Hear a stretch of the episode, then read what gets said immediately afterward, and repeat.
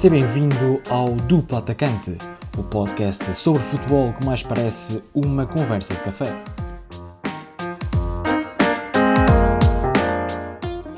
Ora, sejam muito bem-vindos ao 24 episódio do Duplo Atacante. O meu nome é Luís Ramos. O meu é Rafael Reis. E foi mais uma jornada que se passou, a jornada número 11 da Liga Binuín, eh, com vitória para os três grandes, eh, numa jornada onde não houve eh, mudança de classificação na frente. O Porto continua líder a par do Sporting.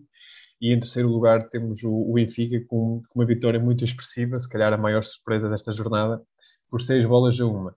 Mas começamos, como sempre, por ordem de jogos uh, da Liga Binuín. E começamos com o primeiro jogo, que foi entre o Santa Clara Futebol Clube do Porto. Não sei se queres começar tu, Rafa.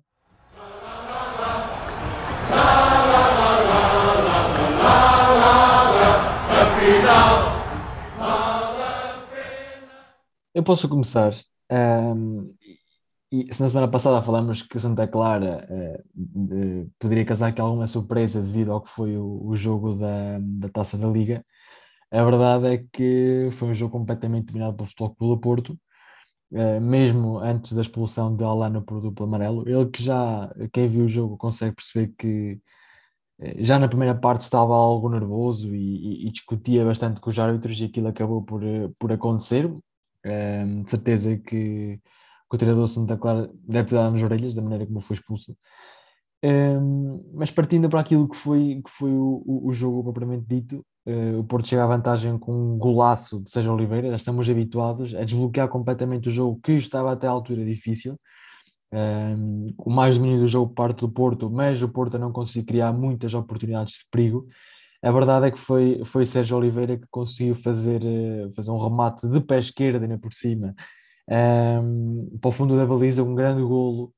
Uh, e depois um, o inevitável, é? e voltamos, e voltaremos a falar dele mais à frente, não é? Uh, Luís Dias a ser mais uma vez decisivo no Futebol Clube do Porto, com dois golos, um, e destaca-se cada vez mais neste campeonato, uh, não só pelos golos que já marcou, penso que sejam nove, corrijo-me se estiver errado, torna-se cada vez mais, mais óbvio que este, é, que este é o jogador mais nesta equipa do Futebol do Porto e provavelmente nesta liga.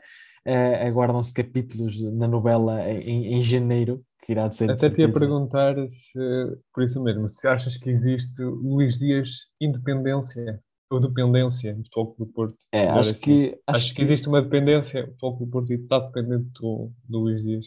Acho que pelos números, sim. Ou seja, acho que pelo, pelo, por aquilo que o Luís Dias fez até agora uh, no campeonato, isto é, uh, os, não só os nove golos, mas aquilo que contribui para a equipe e aquilo que, que consegue desequilibrar na frente, acho que, que há um Porto com Luís Dias e um Porto sem Luís Dias, claramente. Isso, por exemplo, viu também na taça da Liga contra o Santa Clara, né? onde não jogou Luís Dias e eh, faz toda a diferença.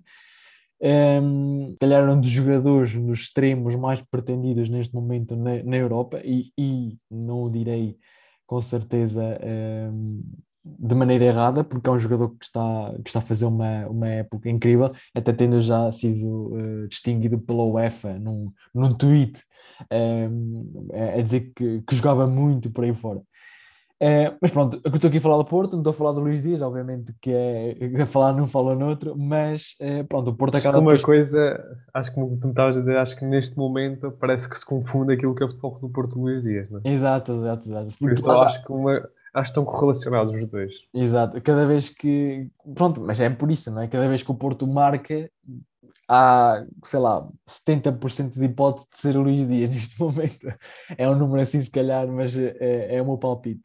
A verdade é que, pronto, depois em relação ao jogo, ehm, depois da expulsão, o jogo ainda ficou cada vez mais, mais uh, dominado pelo Futebol Clube do Porto, que acaba por ter uma, uma vitória eh, mais que justa uh, por aquilo que foi um Santa Clara que não, no fundo foi inofensivo um, ehm, ao Futebol Clube do Porto e acho que os 3-0 uh, ajustam-se perfeitamente ao, ao, ao, que foi o jogo. Não sei se esteja alguma coisa a acrescentar em relação ao... ao... Então, uh, foi um jogo tu, acho que tu resumiste muito bem. O, o Santa Clara veio com, uma, com uma estratégia de jogo de bloco baixo e isso dificultou muito o futebol do Porto, como talvez já referi. Não conseguiu entrar de forma, uh, de forma pragmática no último terço de terreno do, do Santa Clara e criou muitas dificuldades. mas depois também foi parte da estratégia do Santa Clara que permitiu o gol of futebol do Porto, que era a ideia do Santa Clara de sair a jogar a partir de trás. E foi o primeiro golo foi uma perda de bola do Lincoln. Até então, Santa Clara, apostado no contra-ataque, ainda causou alguns lances de perigo, mas por umas defesas seguras do, do Diogo Costa, que também esteve muito bem. Eh, um guarda-redes, se calhar, a equipa grande, que quando é chamado responde com, com, segurança. E depois, na segunda parte, foi aquilo que tu disseste, o Alano. Acho que estava de cabeça partida. Um jogador profissional não pode uh, ter esse tipo de, de, prejudicar a equipa como prejudicou, porque eu acho que o primeiro amarelo por, por protestos é só. É só estranho, é só esquisito, não, não consigo muito compreender porque é que os jogadores. E, e nem sei, acho que nem era com ele, não é? eu acho que ele estava para discutir com todos os lances que o árbitro apitava, estava lá o Alano a, a resmungar e a, e, a, e a, criticar a decisão, e isso uh, não, não, não pode ser permitido no, pela equipa, porque ele próprio, uh, nesse tipo de situações, está a prejudicar uh, mais a equipa do que, do que qualquer outra coisa. E depois, a partir daí, o jogo tornou-se muito mais fácil. Nota também para aquele cabeceamento do Pep, uma defesa extraordinária do guarda-redes. Uh, mesmo a queima-roupa no, no, no pontapé de canto, e depois o Luís Dias também se, se, o Santa Clara tinha trazido alguma ideia para a segunda parte, também foi logo desfeita nos minutos iniciais com o golo do, do Luís Dias. Por isso, o Porto ganhou num campo que é sempre muito complicado, uma equipa que precisava de ganhar e que ganhou o Futebol do Porto na, na taça da Liga. O próprio Nuno Campos referiu mesmo que só o Liverpool e o Santa Clara é conseguiram ganhar o Futebol do Porto, mas este, este jogo para a Liga foi completamente diferente. O Porto foi sempre mais, dominou o jogo e, e trouxe os três pontos fundamentais que permitem continuar na liderança. Mais tarde, ou seja, no jogo a seguir, estes três jogos dos três grandes foram uns a seguir aos outros, foi um dado curioso, ou seja, acabou o Porto, começou logo o Sporting, o Sporting que venceu também num campo muito complicado em Passos Ferreira por duas bolas a zero. Isto depois de 20 minutos absolutamente fulminantes do Sporting, que dominou, criou oportunidades de perigo, mas mais do mesmo que nós estamos a ver deste Sporting, que é, é ser muito perdulário, no último terço de terreno. E, e, isso aconteceu mesmo nos, nos, primeiros 20 minutos, que foram quase perfeitos na, na, equipa do Amorim. Depois desses 20 minutos, o Passos Ferreira já se agarrou mais ao, ao, jogo, já tentou equilibrar, já criou mais oportunidades de perigo e, e, e, trazer alguns calofrios não é, por parte do Sporting.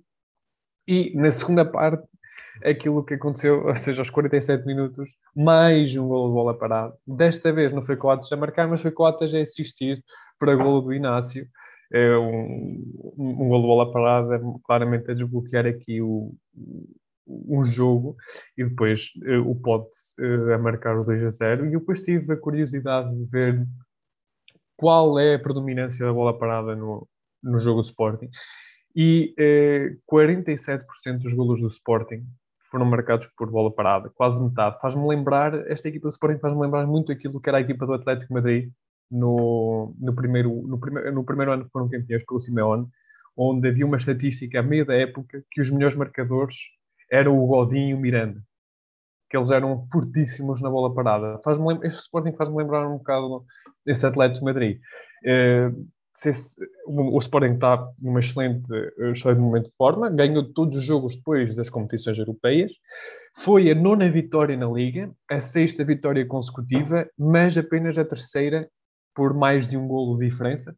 O Sporting, que faz os três grandes, é que tem menos, uh, menos golos marcados. Penso que são, ora, antes eram 15 a jornada, mais dois, foram 17, tem 17 golos. E o Porto e o Benfica estão à volta, estou a dizer de cor, não sei, mas vou-me guiar aqui pela, pela classificação. Uh, aquilo, que, passo... aquilo que na bocado me perguntaste em relação ao, ao, Luís Dias, se havia uma dependência, se calhar é justo dizer que há uma dependência do Sporting neste ano nas bolas paradas, não é? Não, existe, só, na, não só na Liga, mas também na, na Liga dos Campeões, que há aquele, aquele jogo contra o em Cocoatas, não é? Existe, existe e, e bem, porque o, nós estamos, estamos sempre com, com essa negatividade face às bolas paradas, porque ah, mas a equipa só marca bolas paradas, só marca de livres, só marca de cantos, mas faz parte do jogo e, e, os treinadores tendem a apostar isso mesmo. E há jogos que são muito complicados. Por exemplo, há jogos em que tu, tu estás a conseguir dominar, mas não estás a conseguir, que as equipas são mais fechadas, e na Liga Portuguesa acontece muito isso. Tu estás a enfrentar estás a enfrentar um, um, adversário para os três grandes, isto na perspectiva dos três grandes, estás a, a, a enfrentar adversários que se fecham muito bem cá atrás, claro, não, não podem competir da mesma forma que competem os grandes. E as bolas paradas desbloqueiam, desbloqueiam jogos, e isso aconteceu muito com o Sporting, e conseguiu retirar vitórias uh, em, em jogos que estavam a dominar, mas estava a ser difícil marcar, e essas bolas paradas serviram uh, para desbloquear esses jogos difíceis e darem três pontos. E acho que nós temos que ser pragmáticos nessa análise. E, e, e claramente que, que, que, existe essa dependência por parte do Sporting. E, e, muitos pontos, por acaso, são 47%, mas desses 47% até poderia ir mais à frente e pesquisar quantos é que deram três pontos ao Sporting. E se, e se fizéssemos essa conta, se tirássemos os golos de bola parada, em que posição é que estaria o Sporting. E isso, uhum. e, e, certeza que não estaria onde está hoje. Por isso também nota-se aqui a importância que as bolas paradas têm e, e, e, o bom trabalho que a equipa técnica do Sporting está a fazer nesse capítulo do jogo. Uh, acho, que, acho que mais uma vez referiste do que tinha o que havia para dizer. Um gol de canto que desbloqueia e aquilo que, que falaste em relação aos cantos acho que é, que é bastante preciso porque, porque, como tu disseste, e bem, numa liga portuguesa, onde a maior parte dos jogos, se calhar, as equipas grandes passam 90% dos jogos uh, a jogar com a equipa adversária atrás da bola, uh, e se calhar não, não, a partir do jogo corrido não se consegue criar uma oportunidade de perigo, ou, ou consegue-se, mas poucas, ou, ou, não muito claras, uh, uma bola parada pode ser fundamental para, para desbloquear um jogo, e mesmo num jogo, por exemplo, um Porto Sporting ou um Sporting Benfica, uh, num jogo em que esteja assim mais equilibrado e possa, obviamente, trazer ali uh, esse, esse desequilíbrio. Provavelmente esses jogos são, são, são definidos por, por detalhes. Mais, mais à noite, às nove e um quarto, o, jogo grande da, da jornada, com o, Benfica a receber o Braga. E bem, se nós contávamos com este resultado, claramente não, não é? Principalmente pelo, obviamente, o número, que é uh, bastante abultado, mas lá está, para quem vê o jogo, uh, nota-se que, apesar do Benfica estar ter estado completamente uh, superior ao, ao Sporting Clube Braga e ser um resultado justo, a vitória ser claramente justa, para quem vê o jogo vê que o resultado é um, é um exagero, porque o Benfica teve aquilo que se calhar faltou nos jogos anteriores, ou seja, aquela aquela eh, concretização. No Benfica, na primeira parte, tinha feito cinco remates ou seis, tinha feito quatro golos, um, e principalmente na primeira parte um, foi um jogo mais equilibrado. Conseguiu-se conseguiu -se notar que esse, esse fator foi diferenciador, foi diferenciador. No jogo, destacar eh, em termos positivos, Everton, o Cebolinha, que Parece que agora realmente consegue encontrar aqui as boas exibições. Vamos ver se, se é para continuar ou não. Ele que teve algumas, e como toda a gente sabe, teve algumas dificuldades na, na, na sua adaptação. A verdade é que com dois golos e duas assistências, vamos falar mais, mais à frente dele. Um, negativamente, as, as três lesões, eh, principalmente duas que foram bastante graves, né? Lucas Veríssimo e Sequeira acabam a temporada. Lucas Veríssimo terá até de ser, uh, se calhar a mais grave das duas, uh, vai ter de ser submetido a uma cirurgia e que, pode ser bastante complicado e que pode trazer não só problemas para, este ano, porque acaba a época, mas também no futuro, porque é uma lesão sempre muito complicada. Sequeira foi mais ou menos igual, mas realmente o Lucas Veríssimo, depois do lance, claramente vê-se que, que é uma lesão bastante grave.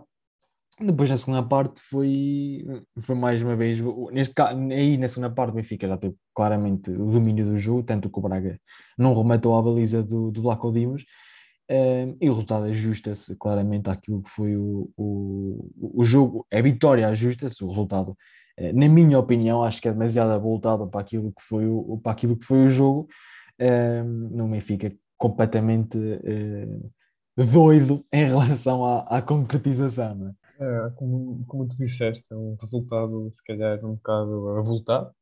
Isto porque parecia que acho que nenhum adepto, mesmo do Benfica, conseguia prever uma situação, um resultado daqueles face também à situação da equipa. E, e, como o jogo estava a decorrer, porque a primeira parte do Sporting Braga estava a pressionar muito alto, estava a equilibrar demasiado o jogo, estava a criar perigo, não estava a deixar ali o Benfica também sentir-se muito confortável. E depois da lesão do João Mário, o Braga ainda tem mais confortável no meio campo. E, e, chegou mesmo a empatar, ou seja, depois de um gol do Grimaldo muito, muito no início, chegou a empatar por Ricardo Horta e ter ali uns momentos por cima do jogo.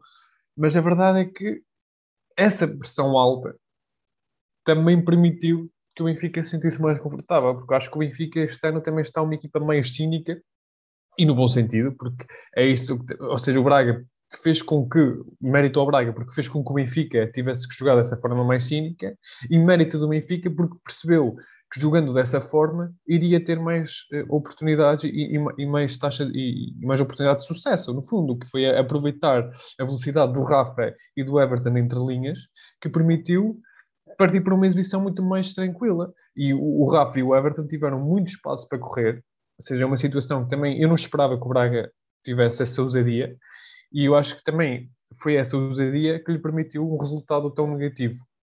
E depois também o cansaço de jogar na quinta-feira também contribuiu um pouco, um pouco para, para o descalabro uh, do jogo e para uma sequência depois já, já mais negativa. E depois aqueles erros defensivos eu, não se pode ter muita, não se pode ter nunca, muito menos jogando em casa do, do Benfica, que é o sexto golo, é um cruzamento do Darwin na linha lateral, com três jogadores do Braga dentro da área e nenhum do Benfica. E o Everton consegue entrar na área, consegue antecipar-se a todos e marcar golo. É um, é um golo que demonstra aqui aquilo que foi a exibição do Braga, depois já nem mais na segunda parte, já está, parece quase conformado, há ali erros defensivos também, fruto também pode ser do cansaço, não é? é e, e é normal, mas essa desinspiração nunca se, não, é, não, se pode, não se pode ter, e principalmente jogando contra o Benfica, que, é, que é perigosíssimo e que tem dos melhores executantes é? da, da Primeira Liga, e, e conseguiu ganhar o jogo de forma, de forma clara e inequívoca, e depois também o Braga uh, teve aqueles minutos iniciais de, de, pressão alta, mas depois também teve o, o revés não é? de sofrer os seis golos. Em relação aos restantes jogos da, da, da, da Liga, um, aos tantos jogos da Liga, um, começamos com um empate entre os Vicente e Euro, que iremos falar mais à frente de um jogador em específico. Um, depois uma vitória que não era se calhar de todo esperada, os 5-2 do, do, do Famalicão uh, em casa do Boa Vista, um, com duas expulsões por parte do, do, do Boa Vista, Boa Vista reduzida a 9, uh, mas já, já mais no fim. Um, depois um empate, mais um de quem seria, não é? De Bizela, mais um empate, já vai com sete.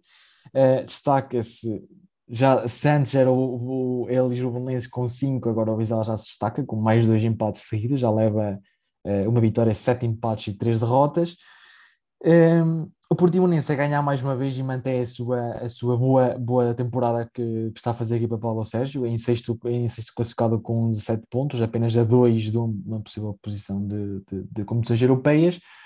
Uh, o Vitória de Guimarães já aparece, o Vitória de Guimarães que nós conhecemos, os últimos quatro jogos a vencer três, perdeu apenas contra o Sporting, uh, em Alvalade, por uma bola a zero, já tínhamos referido na semana passada. Depois um Tondela, que, que iremos falar mais à frente também, uh, daqui a nada, iremos falar do, do Tondela a vencer por 4-2 num jogo uh, incrível, uh, em três penaltis na primeira parte, com também a expulsão do Pedro Plágio, que depois também dita algo do jogo, um 3-0 com menos 1. Um, depois mantém-se aquilo que nós estávamos a referir também na semana passada, ou seja, neste caso da posição de descida, ou seja, 16 lugar que dá acesso ao playoff de descida, uh, encontra-se o Valenços com 8 pontos, uh, em nono está o Tondela com 12, ou seja, 4 pontos. Uh, destacar também que do décimo lugar para baixo, ou seja, Boa Vista, Passo Ferreira, Arouca, Vizela, Famalicão, Moreirense, Belenenses, Marítimo e Santa Clara, só uma equipa conseguiu vencer, que foi o Famalicão, uh, os tais 5-2 à Boa Vista, uh, e houve dois empates, então Arouca, lá está o Arouca e o Vizela uh, a terminar empatado. Uh, o Santa Clara é cada vez mais último, mais uma derrota, desta vez contra o Futebol do Porto, que deixa assim a equipa do, dos Açores com apenas seis pontos, muito trabalho para, para fazer de, de casa que tem o novo treinador, o novo que já, já fez quatro, já completou quatro jogos. É como tu disseste, destacar o Famalicão, que parece que já está aqui a, a entrosar-se mais e a subir na, na, na tabela classificativa. É, mérito também para, para a direção é, do, do Famalicão também dar a estabilidade necessária para que o, o treinador Ivo Vieira conseguisse fazer o seu trabalho. Depois também destacar a vitória do Tondela ao Marítimo que o mete para penúltimo lugar. Marítimo esse que já despediu o, o treinador Júlio Velasquez, que já não é mais treinador do, do, do Marítimo. E depois Santa Clara também, último lugar destacado, eh, começa-se a soar os, os alarmes vermelhos, é? porque eh, nesta situação a equipa costuma, e já tivemos casos disso, das competições europeias, o Rio Ave foi o último, em que depois a equipa entra numa espiral negativa que é muito difícil de contrariar, por isso é importante também agora o Nuno Campos eh, reunir as tropas e e focar-se naquilo que tem que fazer para o resto da época, porque senão calham mesmo de, de entrar no perigo da descida da divisão. Um, passamos então agora para, para o 11 do Platacante, passamos para outro segmento, já falamos aqui da, da jornada 11, passamos então para o 11 do Platacante uh, com algumas novidades, podemos dizer assim, há aqui alguns repetentes, uh, lembro-me aqui pelo menos de um que é quase certo que cá está, não é? Um, mas come, começo eu pela baliza. E André Ferreira foi o nosso escolhido, o guarda-redes do Passos Ferreira, que jogou contra o Sporting, uh, apesar de, de, de, ter estado, de, de, ter sofrido dois golos, fez um, enormes defesas e isso sabia alguma chance do Passos Ferreira voltar ao jogo e conseguir alguma coisa do jogo, eu se muito André Ferreira que esteve um, ehm, imperial na, dentro da, das, da, dos, dentro da baliza e se uh, muita gente pensava que, que, ele é, no fundo, é o segundo guarda-redes, não é? Jordi nesse contra lesionado, uh, muita gente até pensava que ele não, não iria conseguir uh, satisfazer as expectativas que lhe estavam a pôr em cima. A verdade é que André Ferreira está-se está a safar, entre aspas, bastante bem na, na baliza do Passos de Ferreira. E agora, quando voltar ao Jordi, será muito complicado para, para tirar André Ferreira dali. Na direita, uh, foi escolhido Zé Carlos, mais uma vez, os laterais direitos em Portugal não querem nada com a bola, portanto, uh, o melhor deles todos esta semana ainda foi Zé Carlos. Uh, ele que se destacou pela assistência feita uh, ao golo do empate de Fran Navarro, mas já a insistência, uma parede de bola também do Abdullah, ele que já, o Abdullah que já esteve aqui no, no nosso 11 também, uh, uma parede de bola do Abdullah que uh, origina uma perda de bola, uma insistência de Zé Carlos, que uh, consegue entrar dentro da área e fazer um passe excelente para, para, para Navarro, cheio da oportunidade de fazer o gol do empate no 1 contra o Arouca. Depois, dois centrais, destacamos Inácio, pelo golo que marcou e pelo aquilo que, que, que termina a fazer e que fez no jogo contra o Passos de Ferreira. Uh, ele vem de, obviamente vem de uma, vem de uma lesão uh, e cada vez se aumenta a sua, a sua uh, disponibilidade e, e, cada vez consegue voltar à melhor forma. Uh, depois, na, a fazer dupla de centrais, Vertonghen. Escolhemos Vertonghen uh, devido, obviamente, à, à, capacidade defensiva que teve o, o, Benfica, principalmente na primeira parte, que esteve bastante bem, tanto o Otamendi como o Vertonghen e até o, o Morato, que, que entrou cedo na partida face à lesão do, do Lucas Veríssimo. E mesmo o Lucas Veríssimo esteve, esteve bastante bem no lance em que em que o Lucas se lesiona, é uma oportunidade clara de golo para o Braga, numa entrada, numa entrada muito forte do Galeno, como falamos na semana passada ou duas semanas, tem estado também muito bem. Na esquerda foi, uh, escolhemos Grimaldo, pelo aquilo que foi o golo que fez e pela capacidade ofensiva que o espanhol traz ao Benfica, que é importante nesse aspecto. Obviamente tem algumas lacunas, especialmente no, no processo defensivo, que, que, que, não é o seu, o seu forte. Depois no meu campo, meu campo a 2, a tática é mais uma vez um 4-2-3-1. Eh, quem acompanha diariamente o, podcast já sabe qual é que é o 11, não é? Um, ehm, escolhemos João Pedro, obviamente João Pedro tinha que estar no, no 11, não é? um hat-trick de penaltis, assim que me lembro só, só aquele médio centro do Valência, eh, que chegou a fazer um hat-trick também de penaltis contra o, contra o Real Madrid, como é que ele se chama? O, um, ehm, é formado, ajudou bastante. O Dani Parejo? Não, não, não, não, não. O Soler, Carlos Soler, que, faz, que fez o hat-trick no Real Madrid, acho que é na época passada. Uh, mas João Pedro a fazer ali um hat-trick na primeira parte de penaltis, nós a pensar que só acontecia ao Red Bull Salzburgo contra o Sevilha, afinal também acontece uh, em Portugal, não é? O tom dela. Depois, uh, para fazer companhia ao João Pedro, temos o, o Sérgio Oliveira. Ele começou a época muito intermitente, eh, não começou como titular, fora das opções do, do Sérgio Conceição.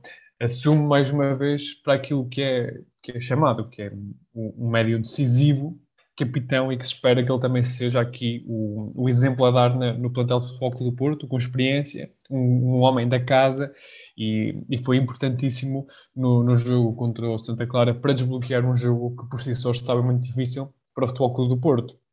Depois, nas aulas, dois inevitáveis, não é? Uh, Luís Dias, aquele que já começa a ser destaque, quase que podemos dizer que o 11 da semana da dupla atacante é Luís Dias e mais 10, quase que podemos dizer assim. É um jogador, de facto, que é o melhor marcador do campeonato e está num excelente estado de graça. Um, no outro lado, o jogador da jornada para a dupla atacante, que é o Everton de Cebolinha, a melhor exibição, atrevo-me a dizer, desde que, que, veio para o Benfica, fez recordar aqui as exibições uh, no, no, Brasil, que que ele, era conhecido, um jogador de espaços curtos, com muita velocidade, e também mostrou ser um finalizador nato, uh, uma exibição de mão cheia do Benfica, onde Everton foi claramente o jogador mais, e aqui a ser o jogador da jornada 11 para dupla atacante. Depois, para médio ofensivo, Nakajima, ainda se lembram dele? É verdade.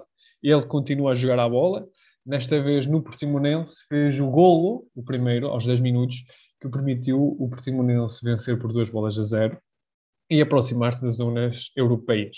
E depois, na frente, que grande surpresa nós temos no nosso campeonato. Acho que Banza começa a ser já uma certeza e, e um jogador mais eh, no nosso campeonato. Ele que, curiosamente, assim uma, um, uma reportagem dele, penso que foi no Jornal Expresso, que, que deram destaque, este jogador que eh, ninguém conhecia, mas que de repente já em novos jogos leva nove golos e duas assistências. Ele que está emprestado pelo Lance, ao Famalicão, mas que ele disse a um colega francês que, que, esperava nunca na vida ter que aprender a falar português. Mas, meu caro Banza, ainda bem que tiveste que aprender português porque fazes muita falta um campeonato e claramente estás a, é, é um jogador que está a, a, ter destaque e vamos ver qual, qual será o seu, o seu futuro daqui a um ano. Mas agora é, é peça fundamental no, no Famalicão. Ele que foi eh, também, quando começou a marcar, foi quando o Famalicão começou a a subir na classificação e acaba por ser um ponta-lança de referência já na Primeira Liga Portuguesa. Um, ehm, antes de passarmos para o, para o, próximo, para o, próximo, para o próximo segmento, queria dar destaque, obviamente, ao Banza, uh, porque já, já, já não é a primeira vez que havia a possibilidade do Banza estar aqui no nosso 11 e, e, e lá está, temos no, fundo um prémio, porque houve outro ponta-lança também que se destacou bastante, que foi o Darwin, não é? com três assistências e um golo, o Darwin Nunes também esteve bastante bem e podia facilmente ter, ter, ter estado aqui. A verdade é que Banza um, é como tu dizes, não é? É um, no fundo, se, é, é, é aquilo do, da dependência de um jogador como o Foco Porto depende de Luís Dias, uh, o Famalicão depende claramente de Banza. Como tu dizes, novos jogos, novos golos, é impressionante para um, para um jogador que se estaria na Primeira Liga Portuguesa. E, e, é um, e é um, um craque que, que, de certeza que irá estar, uh, que irá, e, e, não um jovem, não é? Portanto, irá estar de certeza uh, numa grande equipa, não, não tardará muito, não é? é isso, Rafa. E, e, antes de mais, antes de falar também do Banza, um, remeto também a atenção dos nossos ouvintes para outro jogador que começa também a aparecer no Famalicão, o Famalicão está recheado de talento puro. É, gosto muito, muito há, há muitos jogadores do, do Famalicão que são efetivamente craques e o Pedro Brazão é outro jogador que agora uhum. está a surgir no, no Famalicão e fez uma exibição extraordinária. Também podia muito bem estar aqui. Por isso, também remeto uh, a atenção dos nossos ouvintes para esse jogador em particular, que também, de certeza, uh, que vai ser destaque na, nesta Liga Portuguesa. Muito bem. Uh, passamos então para, o, para as nossas famosas perguntas. E, e, não sei se queres começar tu. É melhor começar tu, não é? Começa sempre tu, portanto. Sim, eu também apanhei o gosto é que eu também lhe apanhei gosto ao, ao, ao, ao teu formato de, de, de perguntas. Ok, ok. Trago aqui, trago aqui três jogadores. Também porque é difícil arranjar curiosidades todas as semanas. Claro, né? exato, às, vezes exato. Precisa, às vezes precisamos aqui trazer. No fundo, o meu trabalho, era mais, no, no, no fundo o, trabalho, o meu trabalho era muito mais fácil e por isso mesmo tu. Sim, sim, eu não queria ser, eu não queria ser tão direta, mas pronto, não parece tão mal. Então eu trago três jogadores, dois deles já estão retirados do futebol. Uh, e um deles tem, é, não é passado no nosso campeonato. Então vou começar por esse. Ele que fez, uh, esse jogador fez a formação uh, no Vitória e no Sporting, Vitória do Sport Clube e no, e no Sporting Clube Portugal. Uh, no Sporting ainda fez alguns jogos, teve muitas, muitas épocas interessantes. Em 2007 vai para o Dinamo de Moscovo. Depois, em, dois, em 2008, volta ao nosso, ao nosso campeonato pelo Vitória. Depois, em 2010, 2011, troca para o grande rival Sporting Braga, onde acaba por fazer as melhores épocas de carreira, inclusive onde foi chamado à seleção, e acaba a, a carreira, no fundo, na Turquia, no Akhisar. Hoje em dia, acabou a, acabou a carreira na época 2016-2017. Muito bem. Essa realmente. Então, lá ver, é um jogador que foi formado entre, entre o Vitória de Guimarães e o Sporting, que foi para o Dinamo de Moscou e depois voltou ao Braga e que foi na que teve melhor, inclusive foi chamado à seleção. Exatamente. Tem 10 internacionalizações já por Portugal. Ui. Muito bem. Não sei quem é, mas dou parabéns a esse jogador, porque não teve nenhum dos três grandes, não sei na formação. Teve no Sporting, né? ainda fez Sim. épocas no Sporting. Ah, ainda jogou, ainda jogou no Sporting. Ainda jogou, está 2005, 2006, fez, na época de 2005, 2006, fez 33 jogos pela, pela camisola do Sporting. Eu vou por ir para o. Uh, para o. Dinamo Moscou. Dinamo Moscou. Pois eu, eu na Rússia, eu teve muito sucesso na Rússia. Eu não, não Rússia... teve, não teve, ah, okay. teve. Apenas em, dois, em duas épocas fez 16 jogos. Eu, eu, assim, eu assim de Rússia lembro-me de Dani, lembro-me de Manuel Fernandes, lembro-me de, de, Neto. Agora, do jogador. Mas lá está, não é na Rússia, não te foques muito na Rússia porque foi, ou seja, ele não teve muito sucesso. Foca-te mais naquilo que ele fez no Braga. Naquelas épocas em que o Braga tinha as, nas equipas que lutava também pelo, pelo, pelo título, chegou a lutar pelo título com, okay. com ele. Eh, pois, eu lembro, eu, mas lá está. Eu lembro-me se calhar do. Mas esse se calhar não, é? nessa época existem nessa época existiam aí alguns jogadores que sobressaíam, no caso o Ubiana, uhum. o Mossoró, o Custódia. É o Custódia, não é? É a Custódia. Pois, é mas, lá está, mas, mas foi, foi esse, esse, esse desejo dos jogadores que se destacavam, do Gubiana, por aí fora, porque eu não sei porque eu estava associado a um defesa, percebes? Não sei porquê, estava associado a um defesa central e, e, depois, e depois é isso, obviamente, quando pensas numa coisa já não consegues voltar atrás eh, com, com menos giro. Exato. Tu começas a pensar que é um defesa, qualquer pensamento, qualquer jogador com uma pareça são defesas, e nem sequer me lembrei do Custódio, mas lá está, é que, mais uma vez dá os parabéns ao Custódio, porque, é, mas lá, nem no Sporting também não teve, não teve muito, muito destaque. Não, não, ele foi, ele foi muito estável né, do campeonato português, mas no Braga foi efetivamente naquela, se calhar, época dourada do Sporting Clube Braga, com, com jogadores extraordinários, e, e, essa época do Braga até valeu uma ida do, do custódio europeu, penso que ele foi ao, Exato, europeu ou mundial. Sim, sim. É, fez uma época extraordinária. Não fazia ideia que ele tinha estado no Moscou. E ideia nenhuma que ele tinha estado no Moscou. Então foi no Moscou que trocou aqui as voltas, não é? Exato, exato.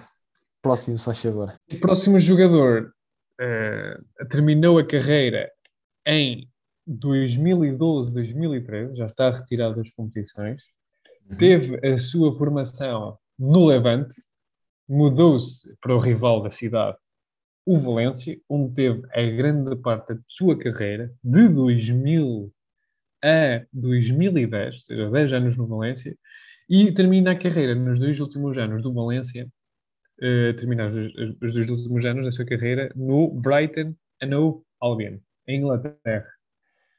Ele teve, na, ele teve nas melhores épocas do Valência. Chegou a afrontar, penso eu, uma equipa portuguesa, o Futebol do Porto, e não sei se não marcou gol. Era um, foi um histórico, um dos históricos do Valência. Eu não sei, eu estava-me a lembrar uh, do. Mas, uh, pois. eu estava-me a lembrar do Marchena, mas acho que era do, do, do Villarreal. Eu vou dizer que ele é extremo, já para não, já para não teres a ideia que ele é defesa. Ele era extremo esquerdo e chegou a jogar pela seleção espanhola. Tem 38 jogos, 3 golos uh, e hoje em dia tem 40 anos. Okay. Assim, daquelas, daquelas épocas glórias assim, de extremos, lembro-me Pablo Piatti, que ainda jogou muito, muito tempo no, no, mas ele era argentino. É mais novito. Esse é, este é mais novito. Sim, lembro-me do Joaquim, mas não, não terminou e está no, no, no Betis, não é? Também é, acabou de no Betis. Ele teve, ele teve cá em Portugal no Euro 2004 também, pela seleção espanhola, que, que não passou do grupo e fez esses três jogos. Um extremo espanhol que teve na, uh, nos anos glórias e depois na foi dar uma perninha. Epá, eu, a mim. Eu lembro-me de alguém que. Epá, estás a ver aquele momento em que estás a ver a cara, mas não estás a ver o nome? Porque eu lembro-me do jogador do Valência, tem muitos anos no Valência, que eu vou por ir para a Inglaterra. Mas agora. Ele no Valência tem 336 jogos, lá está, em 10 épocas, e marcou 51 golos. Pá, Um dos históricos do Valência. vou passar. Então o jogador é o Vicente. O Vicente. Aí o Vicente. Extremo espanhol, lá. 40 Não ia anos. lá. 40 Não ia lá. anos que, que fez a carreira basicamente no, no, no Valência, que O hoje em dia também faz parte, é o da- do coordenador técnico da, da equipa espanhola. Não ia lá. De todo. Por último, o jogador que ainda eh, está no ativo, Ainda se ele que, ele que, que fez parte da formação dividida entre o Standard Liège e o Genk, que depois do Genk eh, foi para a Inglaterra, onde esteve no Aston Villa, deu uma perninha no Liverpool, onde ainda fez bastante jogos, e hoje em dia, desde 2000, e desde 2016, 2017, está no Crystal Palace. Esta é fácil. Bem tech. Christian Mantec, exatamente. Ponta-lança que no Liverpool fez 42 jogos, 10 golos. Mas a sua melhor época foi no Aston Villa de 2012-2013, onde em 39 jogos fez 23 golos e 8 assistências. Foi o que o o chamou ao, ao Liverpool, no fundo. Lembro-me claramente nas épocas do, do Aston Villa que era uma promessa. Acho que ainda hoje o é, já, já não. Mas Hoje, Benteke- hoje já com 30 anos. é, o com 30 anos e não é uma promessa. É, da- é, da- é daqueles, eh, daqueles jogadores que tinham tudo pela frente e que uma ou duas épocas más acabaram por ditar o, o, o resto da carreira não tão bem conseguida. né? Eu, o meu formato vai alterar aqui um bocado hoje. Isto porque eu vou trazer outra vez os três jogadores, eh, mas não vou dizer, ou seja, não vou dizer as equipas todas para onde é que eles passaram, vou dizer apenas três. Três equipas por onde é que estes jogadores passaram e tu eh, tens, de- tens de tentar adivinhar, ok? E assim, as- Ok. pa- para facilitar as três equipas por onde é que, eles pass- por onde é que ele passou, vou pô-las por ordem. Imagina, Ok. o Ronaldo, eu dizia Sporting, Manchester, Real Madrid, percebes? Ok, ok. Estou. Então, Não são todas, mas são eh, algumas por hora. exatamente. Então eu vou dizer que este jogador esteve no Braga, no Atlético de Madrid e no Benfica.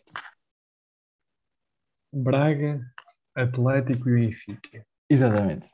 Braga, Atlético e Benfica. Para dar outra ajuda, Atlético. para ser que estes jogadores ainda não acabaram, nenhum deles, nenhum deles acabou a carreira, se encontram todos em atividade. Opa, Atlético, Benfica, Pizzi. Não sei se pensa pelo Braga.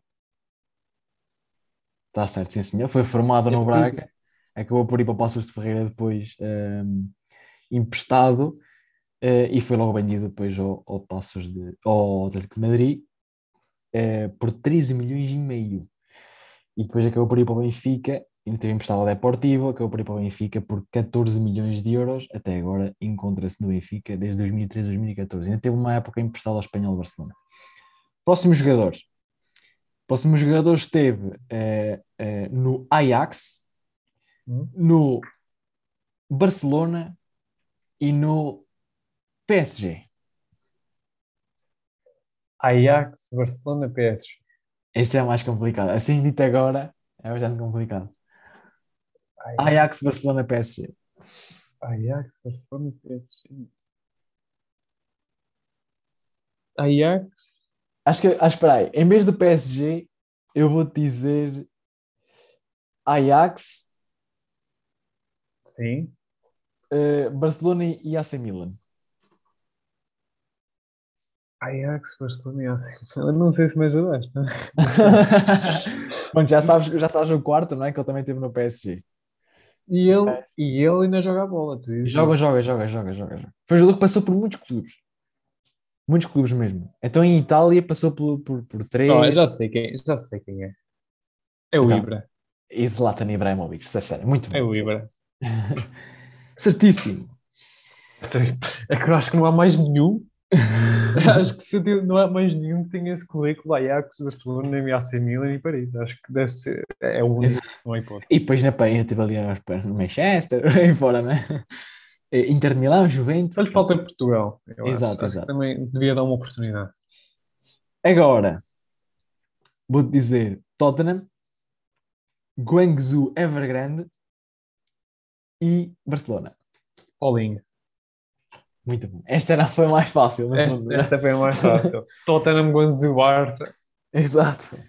Paulinho, muito bem. Ehm, damos assim por terminado este segmento. Último, já estava já ali. O que é que ele vai? Calma. Ehm, vamos então para o último segmento, que é o númerozinho, não é? Hoje é o número 24.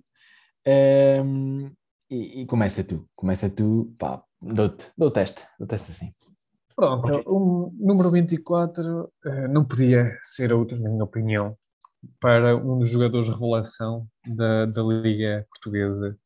Ele que veio, ninguém sabia quem ele era, veio algo contestado, não é? Porque é que o Sporting haveria de ir buscar um jogador emprestado ao Manchester City, muitas, com muitas incógnitas, mas a verdade é que este espanhol, de nacionalidade espanhola, lá está, mas de nascimento de Dom Benito, uma pequena cidade na Espanha. Eh, Ele que fez eh, a formação no ginástico Raio Vallecano e Girona, onde passou do Girona diretamente para o Manchester City, isto porque na altura, e não penso que ainda existe um protocolo entre o Girona e o Manchester City, tal como o Sporting também já tem eh, esse, esse protocolo. Teve a oportunidade de ir para o Manchester City, andou emprestado no Valladol- Valladolid, mas já no Sporting claramente encontra a sua, a, su- a sua melhor época, não é? As suas melhores épocas e o seu ponto, eh, da o ponto alto da carreira. Ele é, é um, um lateral que, com personalidade. E quando lá está, é um jogador que, que admiro eh, pela sua personalidade. Eh, ajudou e foi fundamental na- no campeonato do Sporting eh, vencido, não é? Ganho no- na época passada, foi fundamental e, e isso explica muito eh, da- da- daquilo que ele era. Ele, claramente, na minha opinião, é o melhor lateral direito da, da Primeira Liga e está, hoje em dia, na, na expectativa de ser chamado para, hum, para a seleção à espanhola, ele que já é internacional sub-21. Eu agora pensando, não sei que lateral é que neste momento é melhor que o Porro. O Carvajal não acho que seja assim muito superior ao, ao Porro. Eu não estou, o Jesus Navas tem Por outro, por outro lado, boas. eh, no, no, no europeu, não é? ele também foi chamado, era o único lateral que estava chamado no europeu, na qualificação, uma convocatória qualquer que, que apenas era ele o único convocado e não chegou a jogar, porque tem jogado o Llorente naquela posição. O Llorente acho que é um. Só não joga Llorente. guarda-redes, acho que só não joga guarda-redes. É. porque eu já- Eu já ouvi jogar lateral, já ouvi jogar médio centro, já ouvi jogar segundo avançado, já ouvi jogar extremo. O Marcos. Llorente, o Marcos Llorente, na minha opinião, a melhor época que eu vi nele foi naquela Alavés que chegou ao final da, da Taça do Rei. Era a trinco. Ele a trinco foi, era, é fantástico, o físico dele é algo extraordinário. Mas sim, como tu disseste, o, o Simeone já o pôs a segundo avançado. Uhum. Algo- algo é impe- cada vez um. Al- al- algo impensável. E, e o Luís Henrique aposto na lateral direito, de facto, dá, dá garantias, porque é um jogador lá está rápido, físico, tem Certo. tudo também para ser um, um ativo muito importante. Mas pô, depois também tem outra versatilidade. né? É, um, é um, um jogador mais de flanco que é o, que é o Llorente. Claro. O, o Porro tem formação não é? Na- nos corredores e o Llorente nem tanto. Mas ele que, que está de, de pedra e cal no Sporting, o Sporting penso que também está prestes a acionar a cláusula, cláusula de compra. Acho que é à volta dos 8 milhões, não é? E, exatamente. E, isso muda um- há, um- há uma mudança de paradigma eh, no campeonato português que é eh, a centralização, não é? E, e- e o recrutamento de jogadores espanhóis para o nosso campeonato. O mercado espanhol foi sempre um mercado muito difícil, porque é um mercado de ativos muito mais valiosos, eh, jogadores muito bem cotados, muito difíceis também de mudarem para o campeonato português, mas penso que depois de Casilhas, uh, penso que depois de Casilhas e agora Porro e Adec também estão a fazer época extraordinária, já veio o Sarabia e isso acaba por ser muito positivo para o campeonato português porque consegue ter jogadores muito bons e o Sporting tem três espanhóis que, na minha opinião, estão perfeitamente aptos e ao nível da seleção à espanhola, que é o Porro, o Adé e o Sarabia. E nós, eh, o Campeonato Português, a conseguir reter e, e ativos uh, deste género, vai valorizar muito o nosso campeonato. E por isso aqui também fica a, a nossa é, referência ao Porro, que fez uma época extraordinária e que foi uma das melhores surpresas da época passada e, e que esperemos que continue cá durante muito tempo. Muito tempo. Um, o número 24 é o jogador que ficou nas bocas do mundo um, pelas melhores ou pelas piores razões, dependendo dependendo da, da não sei, da, do sentido que queiram fazer. Mas estou a falar de Kiair, não é? Kiair é um jogador uh, dinamarquês que já leva 32 aninhos pela frente. Uh, tenho uma curiosidade, que já, já passou por muitos clubes bons na Europa, eh, desde Wolfsburgo, desde a Roma, Lille, Fenerbahçe, Sevilha, Atalanta, Milan, que é onde é que está agora, e, e nunca ganhou nenhum título. Nunca ganhou nenhuma competição uh, em clubes, nem, nem de, de, de seleções. Um, ehm, mas trago o que ar literalmente por aquilo que foi a, a, sua contribuição no Euro 2020 e falo uh, mais especificamente no caso do Eriksen, estamos, estamos quase uh, fartos de falar deste, de, fartos entre aspas, não é? De falar neste, neste, neste acontecimento, se na semana passada falamos dele, do, do próprio Eriksen, acabamos por falar hoje do, do, da pessoa que se calhar eles e os médicos obviamente foram fundamentais para para ele ainda, ainda estar cá, não é? Um, e foi distinguido pela UEFA, não é? Com o prémio presidente da UEFA, parece que seja o primeiro ano que, que esse prémio é, é atribuído, um, e, e, foi um prémio que foi uh, serviu como gesto de homenagem uh, face às contribuições vitais para ajudar eh, Ericsson, isto descrito pela, pelo órgão máximo, que é, dizem claramente que pretenderam só com este prémio homenagear as contribuições vitais para ajudar Eriksen, quando o jogador do Inter de Milão, de 29 anos, sofreu uma paragem cardíaca no campo. Não é? o, o próprio Seferin uh, refere era como um dos verdadeiros heróis do torneio. Um, e falando desportivamente, este jogador, como eu já referi, é um dos, dos jogadores uh, já passaram por, muita, por, passou por muitas equipas e por muito boas equipas, é um dos uh, mais internacionais de sempre do, da, Dinamarca, da Dinamarca, tem 118 internacionalizações para a Dinamarca. Um, e se calhar, uh, podemos dizer que se calhar esteve no, no seu auge um, no Sevilha, entre o Sevilha e o, e o Milan, um, e, e, mesmo, e mesmo não, e tendo estado no, no Sevilha, é engraçado como não consigo ganhar uma, uma, uma Liga Europa, não é? Tendo, sendo que teve tantos anos no Sevilha e passou tantas vezes emprestado e por aí fora, acabou por, eh, porque ele chegou ao Sevilha em 2017, 2018, mas depois foi emprestado à Atalanta, foi emprestado ao Milan antes de ir para lá. Um, mas pronto, aqui está a nossa um, homenagem também, não só a UEFA que faz uma homenagem, já que o do Patacan também faz, a nossa homenagem para o, para o, para o Kiar, que, que acaba por ter, ter um gesto, aquela imagem dele abraçar, a, a confortar a, a, mulher do Eriksen, acaba por ser marcante no, no Euro 2020.